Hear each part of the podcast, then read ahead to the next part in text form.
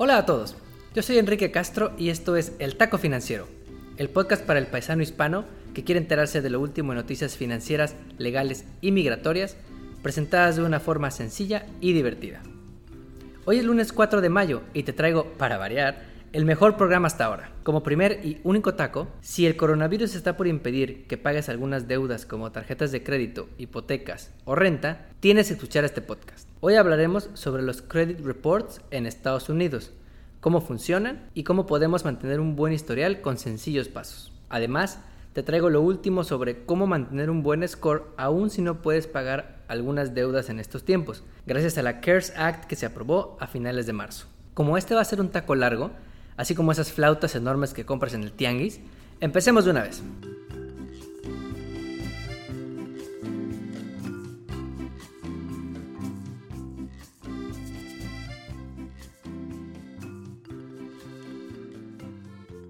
Como primer y único taco, si la crisis del coronavirus hizo que perdieras alguna fuente de ingresos o que no puedas pagar algunas deudas, la menor de tus preocupaciones ahora es cómo impacta esto en tu historial crediticio. Hoy vamos a platicar sobre los credit scores, cómo funcionan, desde cuándo existen y cómo podemos mantener un buen historial.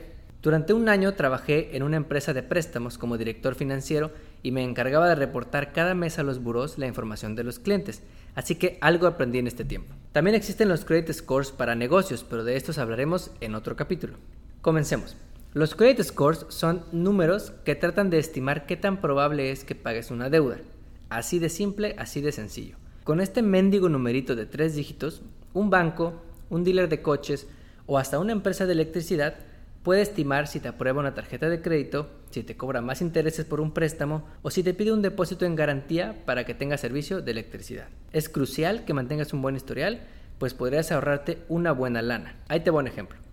Imagina que tú y tu primo piden un préstamo de 10 mil dólares. Los dos trabajan en la misma empresa de plomería, los dos ganan lo mismo, tienen la misma troca, viven en la misma colonia y hasta le van a las chivas los dos para acabarla. La única diferencia es que tú tienes un score de 800 y él tiene un score de 600. Por esto, a ti te dan una tasa del 5% y a él una tasa del 8%. Después de un año, habrás pagado 500 dólares en intereses, mientras que tu primo habría pagado 800 dólares en intereses. Es decir, 300 dólares más tan solo por tu score. Ahora, un poco de historia.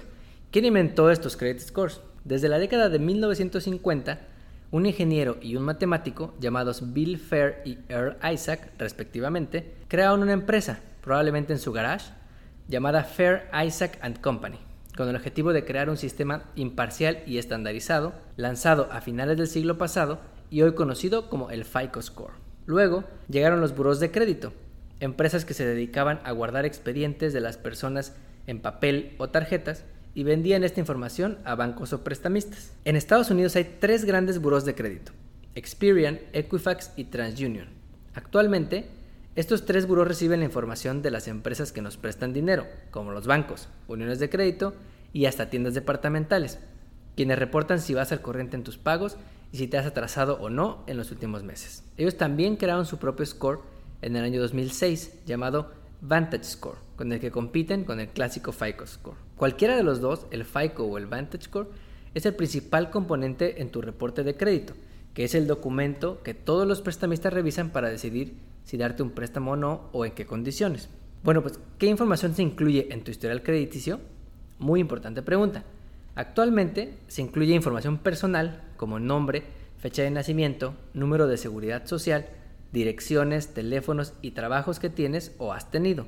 También se incluyen las cuentas que tienes, incluyendo tarjetas de crédito, préstamos personales, préstamos de coche o hipotecarios. En cada una de estas se incluye el saldo, número de cuenta, historial de pago y estatus, es decir, si estás al corriente, atrasado, nunca pagaste, etc. También te dice si has solicitado alguna bancarrota y muestra qué empresas han visto tu reporte de crédito recientemente. El siglo pasado, los buros reportaban otras cosas adicionales como ingreso, estado civil o hasta preferencia política. Además, no te daban tan fácil como ahora tu reporte de crédito. Todo esto hizo que el gobierno aprobara leyes en el pasado que ahora prohíben a los buros reportar esta información y nos dan el derecho de pedir al menos una vez al año una copia de nuestro historial con cada buro. ¿Cuánto tiempo se mantienen las deudas en mi reporte de crédito? Bueno, las cuentas que se reportan en tu historial se quedan ahí durante 7 años Es decir, si ahorita decides no pagar una tarjeta de crédito, cuando revises tu historial en el 2026, todavía va a seguir ahí el reporte de tu atraso. Y cualquier empresa que pueda prestarte dinero para una emergencia, para un coche o para una casa, podrá ver que en el 2020 no pagaste a tiempo tus deudas. Por eso es importante que cuidemos nuestro historial, porque lo bien o mal que paguemos nuestras deudas se queda en nuestro expediente durante 7 años. ¿Qué tan seguido reportan los bancos a los buros?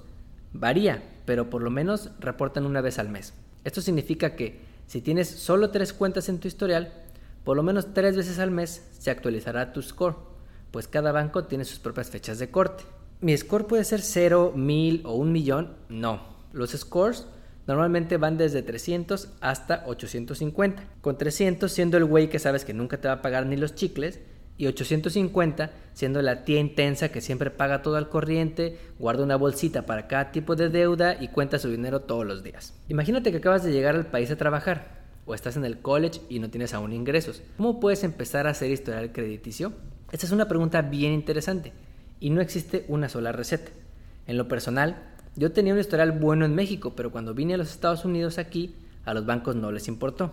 Lo que hice fue sacar una Secured Card, que básicamente es una tarjeta de crédito garantizada con tu propio dinero. O sea, te piden 300 dólares y te dan una tarjeta de crédito por 300 dólares. Si no la pagas, ya tienen tu dinero para cobrarse de ahí. Más o menos 6 meses después de usarla y pagarla bien, ya tienes algo de historial y empiezas a tener un score en los buros. Otra recomendación podría ser que tu papá o algún familiar pida una tarjeta de crédito adicional, pero que se asegure que ésta se reporta a los buros a tu nombre. Así puedes empezar a hacer historial aún sin tener todavía ingresos, pero es muy importante para que ya tengas algo cuando tengas un trabajo. Ahora mismo te estás preguntando, ¿qué es un buen score? Bueno, pues hay cinco categorías de acuerdo a los buros de crédito que hacen de un score muy malo a un score excepcional. De 300 a 579 se considera un score muy pobre, o sea, muy probablemente te van a rechazar un préstamo. De 580 a 669 se considera una categoría justa, un número justo de score. De 670 a 739 se considera un buen score. De 740 a 799 se considera un score muy bueno.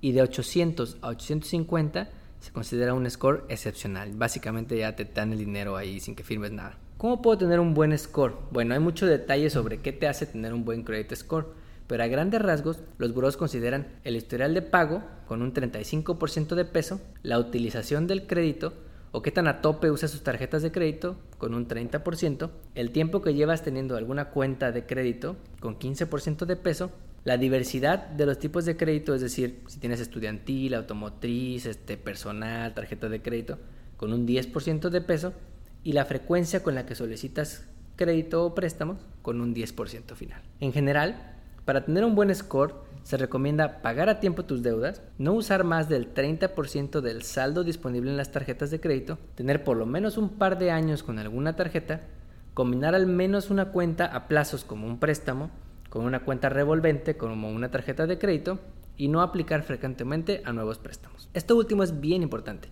Cada que solicitas un préstamo, las empresas hacen lo que se conoce como un hard inquiry. Esto es una revisión oficial, entre comillas, de tu historial y baja tu score. Hay otro tipo de inquiries que se llaman soft inquiries. Estas son revisiones que hacen empresas sobre tu historial sin pedirte permiso para enviarte ofertas de préstamos si consideran que eres un buen perfil. Por ejemplo, cuando recibes una oferta de una nueva tarjeta de crédito preaprobada, es porque hicieron un soft inquiry y les gustó tu perfil para tenerte de cliente. Este soft inquiry no impacta en tu historial crediticio. El hard inquiry sí impacta tu historial crediticio. Yo agregaría además otra recomendación para mantener un buen score. Cada banco tiene una fecha de corte en sus tarjetas de crédito. El saldo que tienes a esa fecha es el que te van a mandar en tu estado de cuenta y es el que se reporta a los buros. Da igual si usaste el tope de la tarjeta. Si haces pagos antes y a la fecha de corte tienes menos del 30% del saldo usado, esto te ayudará a mantener un buen score. Luego de todo esto seguramente te preguntas, ¿y todo esto qué me importa si ahorita no puedo pagar alguna deuda? Bueno, en condiciones normales, no pagar tus deudas resulta en una caída en tu score y en el mediano plazo limita tu capacidad de pedir un préstamo, pues eres percibido como un cliente de alto riesgo. Sin embargo, hay varias cosas que fueron aprobadas en Estados Unidos para ayudar a pasar esta crisis del coronavirus que ayudan a que tu score no se vea afectado si en estos meses no puedes pagar tus deudas. Ojo, Esto no significa que te las perdonen, simplemente que las aplazas a un tiempo futuro en el que las tendrás que pagar. Al final, cuando firmaste, te comprometiste a pagar el dinero que recibiste más intereses. En primer lugar, la Reserva Federal, el Banco Central de este país, les dijo a los bancos que los pagos parciales o diferidos relacionados con el coronavirus pueden ser etiquetados como falta de pago por desastre natural, como si hubiera pasado un tornado o un terremoto, y con esto no impactan en tu credit score. Para esto, te recomiendo que hables con tu banco y le informes que no pudiste pagar tu mensualidad debido a esta pandemia. Hablando de las hipotecas, por ejemplo, la ley que se aprobó en marzo pasado permite que puedas diferir tus pagos por hasta 12 meses sin penalización, siempre y cuando la hipoteca esté garantizada por el gobierno federal. Nuevamente, la recomendación es que hables con la empresa que te cobre mensualmente la hipoteca para solicitar este apoyo. Hablando de préstamos estudiantiles, finalmente, la ley autorizó automáticamente diferir los pagos durante seis meses, hasta septiembre de este año, sin penalización o intereses moratorios de por medio. Si haces todo esto y aún así ves que tu score baja al reportarse un pago parcial o una falta de pago, contacta al buró de crédito que reportó esto. Por ley, ellos deben darte respuesta a tu solicitud y corregir el error si así lo solicitas. En resumen, los credit scores son la forma en la que las empresas que te ofrecen productos o servicios pueden ver tu probabilidad de pagar una deuda. Hay muchas formas de construir historial y mantener un buen score y la mayoría puede resumirse en mantener en orden nuestras finanzas personales y hacer buenos hábitos en el manejo del dinero. Puedes mudarte de ciudad, puedes cambiarte de trabajo, puedes cambiarte hasta de familia, pero tu historial crediticio va a seguir ahí por lo menos 7 años, recordándote lo bien o mal que has manejado tus deudas. Si es un sistema justo o no es otra discusión, pero hay que aprender las reglas y saber jugarlas. Como taco de pilón, ahora que hablamos de los credit scores, te traigo un reporte hecho por la Reserva Federal de Atlanta en el año pasado, en el que encuesta a dueños de pequeños negocios alrededor del país. En esta encuesta separó a los dueños de los negocios por raza y les preguntó cuál era el credit score que tenían. Bueno, de los hispanos encuestados, 47% de ellos dijeron tener un score por arriba de 719, que puede ser considerado un score decente para pedir un préstamo. Esto se compara con 68% de los blancos encuestados que dijeron tener un score de por lo menos 719 y 63% de los asiáticos. Únicamente estamos por arriba de los afroamericanos, quienes apenas 34% de ellos reportaron tener un score decente. No olvides suscribirte a este podcast, poner los 5 estrellas y seguirnos en Facebook, Instagram y Twitter, arroba taco financiero, dejarnos tu opinión y enviarnos un taco de pilón para el siguiente podcast. Hasta el próximo.